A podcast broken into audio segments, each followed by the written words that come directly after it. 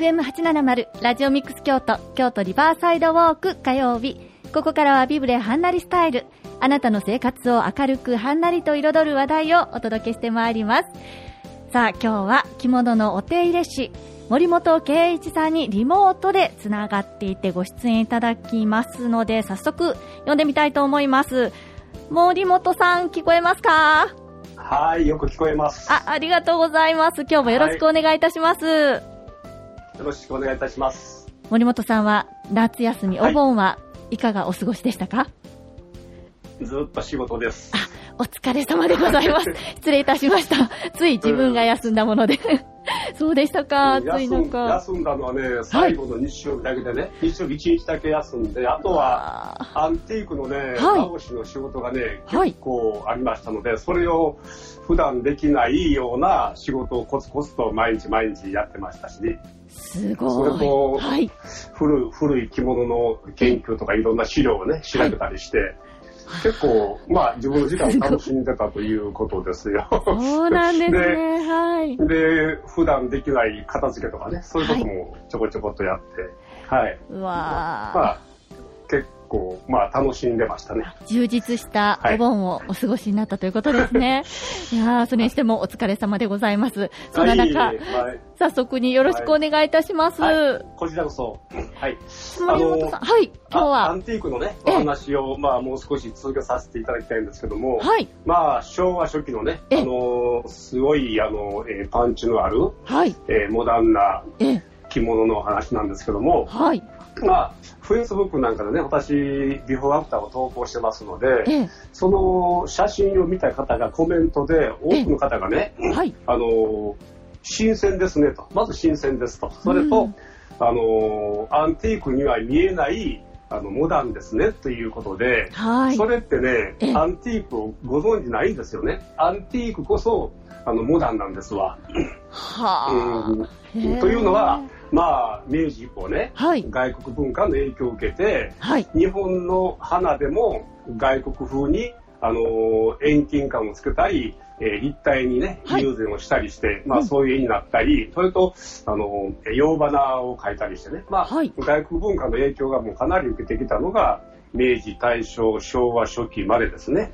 なのでえー、大正はロマン、昭和はあのえーモダン、昭和モダンということで、はい。まあその時代だからこそモダンという言葉が一番当てはまる。うーんで、特、に大正期になってからは、あの、アールデコのね、はい。えー、画風が入ってきたりとかで、だからあ結構ね、バリエーションが豊富だったんですよね。その時代というのは。はい。で、アンティークの好きな方と、まあ、色の話をよくするんですけども、はい。アンティークのどこが魅力ですかっていうと、ええ。あの、やっぱり、あの、絵が面白いとか、はい。その、味があるとかね、その、今にないような色目とか、まあ、は結構派手な色使いとかね、その組み合わせとか、はい。それと、今にないやっぱりあの、バリエーションの豊富さみたいなもの。それが、まあ遊び心として、すごく魅力ですね、ということで。で、私が言うには、はい。あの、人の着た着物って、汗もついたり、シミもついたりしてね、やっぱり気持ち悪いじゃないですかって言ったら、うんいや、そんなことないですよって、それも、まあ魅力ですよって。じゃあ、例えば洋服とかね、布団とか、ええ。人が使った後の汗がついたものとか変色したもの、そんなんどうやって聞いたら、ええ。それは汚いと。それは嫌だと。そうなんですね。だから、同じね、身につけるもので、はい。どう、どう違うんですかってよく聞くんですけどね。ええ。やっぱり着物、アンティーク着物というのは、それを人が着たという、その、汚いというよりも、それを超えるほど、やっぱり超える魅力があるということなんですって。だから、アンティークの魅力ってね、人によってみんな違いますからね。で、私が投稿してる中で、はいやっぱり私の着物のその写真に感動した人たちは、ええ。いやー、どんな人が来たんでしょうね。またこれからは、あの、どのような方がこの着物をお召しになるんでしょうねっていうふうに、まず、着てる人を想像されますね、女の人というのは。ああ、うんそうなんですね。あいや、でもそうやって想像できると、楽しみが一つ増えますね。うん。ところが、私は、着てる人の想像ができないんですよ。あの、着物だ、着物ですけども、ええ。あの、一つの、あの、美術工芸品として見ますからね。そこから人が入って動くとかというのは想像できなくて。やっぱり衣装に飾ったりしてね、一枚の絵として鑑賞する。あるいは、それを作ってる時の、あの、業者さんとか職人さんとか、また着る人のね、そういったあの打ち合わせ風景とかがね、はい。こう思い浮かんでくる。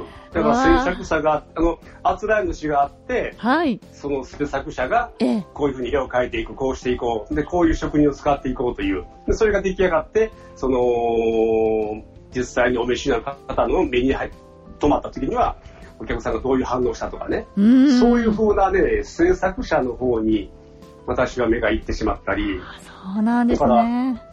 人によってね、はいそれだけやっぱり、いろいろね、アンティーク、同じアンティークによっても人によってそれだけ違うと思うんですよ。で、私自身は着物着ませんからね、やっぱり着物というのを、そういった一枚の工芸品として見てしまうと。へえ。あのね、以はい前こんなことがあったんですよ。はい。あの、うちの次男がはい。高校生の頃に、ええ。車を乗せてね、街走った時に、ちょっとお父さん止めてくれと。でええ、あそこの店覗きたいと。その店というのは、ウエスタンブーツの店だってね。はい。で、ウエスタンブーツがね、あの、まあ、コットン品がずっと並んでるんですよ。ほうほう。でそれをね、ずっと見ていってね、履いていくんですよ、一足ずつ。履いて鏡に映すんですよ。はい。僕はね、それがね、気持ち悪くてね、履けないんですよ。普通の履いた靴というのは。なんか、水虫が映らへんかなとかね。まあ確かにいろんなこと想像してしまいますよね。う んはい。で、それと、その、ジーンズ、ジーンズショップでもね、その、ええアンティークのジはいーンズの、破けたね、古はいい汚い、あ汗が染み込んだ、ジーパンというのはもう洗わねえのがなんか魅力みたいな、みたいですそれでマニアのね。間にはね、そう言いますからね。はいだ。から汗がついて汚いのを、よう手で触ったりするなっていう、僕はそういうようなジーパンにあまり興味なくて、でもね、僕はい。は車とかバイクが好きで、特にね、はい。ああの、クラシックバイクとかね、ええ。クラシックバイクとか、そのクラシックカーとかね、はい。でまた、あの、え銃ね、あの、拳銃とか鉄砲とかね。そんなんでも古い古式銃というのが好きで、あ、前にね、おそんなんて話いただきましたもんね。あはい。の手で触った汗とか油とか染みついてるじゃないですか。そうですねもそれが、そのウッド、木の光沢となってね、はい。こう出てくる。それがね、好きなものにとったらもう魅力満載なんですよ。だから、ねクラシックカー、クラシックカーでもね、カーのシートに染みついた汗とかね、ええ。手垢とかハンドルの汗油とかが、はい。まあ、光沢、光沢となってね、ええ。こう、う美しさしかわた私は目に入らないっていう。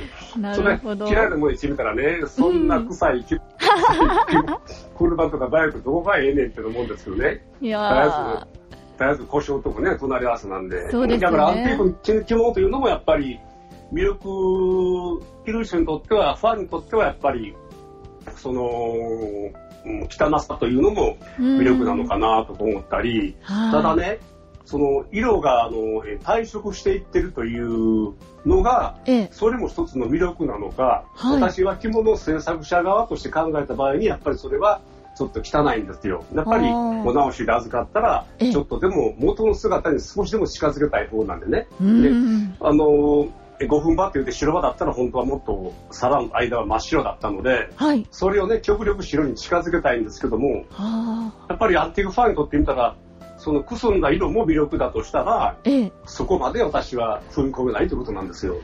難しいところなんですねう。ん。それとうん、あの、金彩加工、しまあ、刺繍にしても、はい。金彩加工にしても、ええ必ず黒く変色してるんですよ。で、本金は変色しませんけども、うん一応、あの、金加工、金って言いますけど、本当は本金じゃないんですよね。あの、要するに、あの、えあの、まがいものの金属に黄色を染めて加工してやる。だから、金じゃなしに、本当を言えばあれは金色っていうふうにね、言うのが正しいんですけども、はあ。それはもう必ずもう黒くなってますから、えーじゃあそれを見ればわかる。はい。そうそう、その黒みも、あのー重厚感というふうに価値観が変わって見る人の目から見たら、あ、かっこいいな、美しいなというふうになるかもしれませんしね。うーん。うん、例えば、あの、モナリザのね、あの、有名なあの、絵画もね、はい。今皆さんが見てるモナリザはもう色が退色して、もう茶色くなったモナリザですからね。はい。あれが皿を、あの、多分、できた時はこうだったんであろうというのをね、テレビでよく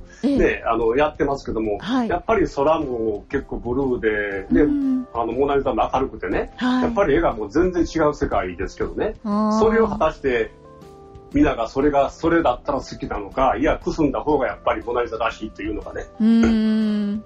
だから日本の仏像なんかでも今皆さんが手を合わせてる拝んだりええ。鑑賞してる仏像がほとんど黒光りしてるあの重厚感あのあのえ不気味さみたいなものが、はい。あありがたく見えたりかっこよく見えたりしますけども、うん。できた時っていうのはやっぱり金箔が張ってね金色だったりそうですよね。ううんん、綺麗な極彩色だったりするでしょ？はい。だから人によってねやっぱりうん。この骨董品とかの価値観が違いますからね、その経過を経た、その古っていったのが、なんか魅力だというのでしょうけどもね。ねえ、なんか、うん同じ一つのそのアンティークと言われているものを見ても、そのはい捉え方って人それぞれなんですね。そう、そうなんですよ。そっか。だから、お直しで預かってますけども、はい。えーどこまで綺麗にしましょうかっていう打ち合わせは必ずやります。極力、さらに、さらにあの近づけたいのか、はいまあ、それに予算もね、かかりますからね。はい。あのーやっぱり何万とね、かかってきますからね、はいさらに近づけようとするとね。ええでも、目立つこのシミとこのシミだけ落としてくれ、直してほしいって言うんだったら、何千円の範囲内でね、終わったりしますのでねう。ん。そこらが、お客様が、うん、どこをもってこの着る着物を、あの、え魅力とされてるかというのを、十分にお話を伺った上でないと、作業かかれないんですよね。なるほど。ああ、そういうところもあるんですね。もう、あの、はいアンティークのものを元通りの状況に戻すばかりではないんですね。そうです、そうです、そうです。だから、本当に、大正昭和というのは、あのーすごい勢いのある着物ができた時期ですね。特に大正時代って、あの、15年間。はいで昭和初期は、えーま、昭和初期もやっぱり戦前までですから、ええ15年間。はい合計合わせて30年間。その30年間の間というのは、ものすごい勢いでうん着物を作ってた時期ですから、はい。やっぱりそれだけエネルギッシュな着物になってるわけなんですね。はあ。で、戦後太平洋戦争の後はやっぱり、で、あのー洋風のものはもうなるべく避けて、うん日本の古典柄にしようという動きになって、まあはい現在に至ってますから、それで戦前と戦後でバーンと分かれるわけなんですね。なるほど。もう着物の柄を見ているだけで、うんその時代背景がもう分かって。くるっていうことですよね。そうです、そうです、いやあ。りがとうございます。いや、もっとね、お聞きしていたいんですけれども、そろそろお時間でございます。いつもね、毎週そうですよね、毎回ね。あの、あっという間にお時間になってしまいますうん。また、あの、来月も9月になりますが、はいまたぜひご出演いただいて、この続きのお話を聞かせていただきたいと思います。昭和初期の魅力をもう少しお話しさせてください。ありがとうございます。はいよろしくお願いいたします。ということで。今日もはい着物のお手入れ師森本圭一さんに、えーリモートでご出演いただきました。森本さん、ありがとうございました。はい、ありがとうございました。